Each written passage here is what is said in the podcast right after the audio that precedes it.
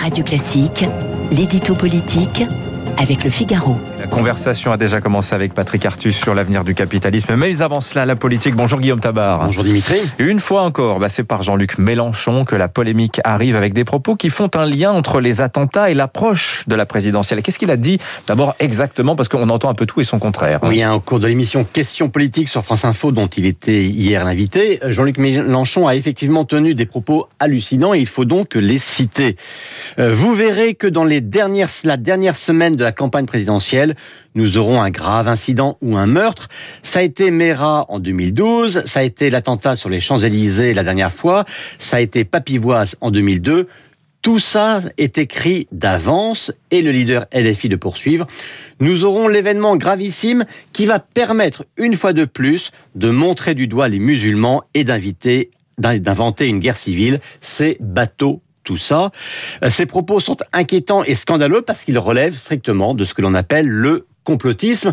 Vous savez, hein, ce fameux comme par hasard qui permet de faire des événements le résultat d'une stratégie occulte et donc de situer le danger non pas du côté de ces événements, mais de ceux qui les fabriquent ou les instrumentaliserait.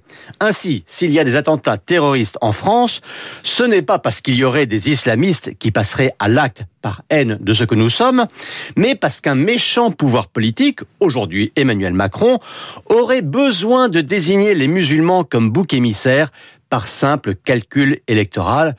D'ailleurs, vous l'aurez noté, hein, avec Jean-Luc Mélenchon, voix de l'islamophobie partout, mais de l'islamisme nulle part. Alors il rétorque à hein, Jean-Luc Mélenchon qui n'est pas le premier à dénoncer l'instrumentalisation de la violence à des fins politiques. Il cite même un article du Figaro à l'appui. Écoutez, hein, il joue sur les mots.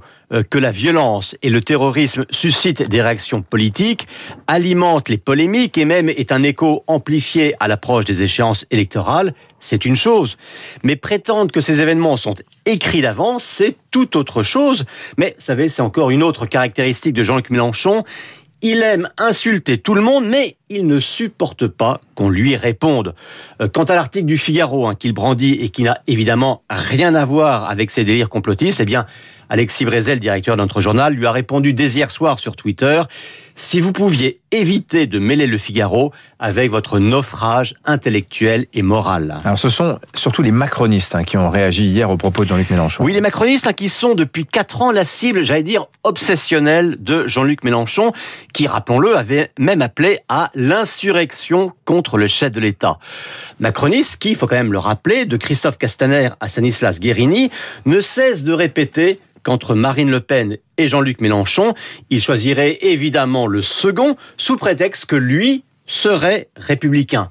Je vous laisse imaginer un seul instant la réaction si la présidente du RN avait dit hier le quart de ce qu'a dit un Jean-Luc Mélenchon, un Jean-Luc Mélenchon qui est décidément un bien drôle de républicain. Merci Guillaume Tabar du Figaro. Il est 8h15 sur Radio Classique. On change de sujet, on va parler d'économie, on va parler du capitalisme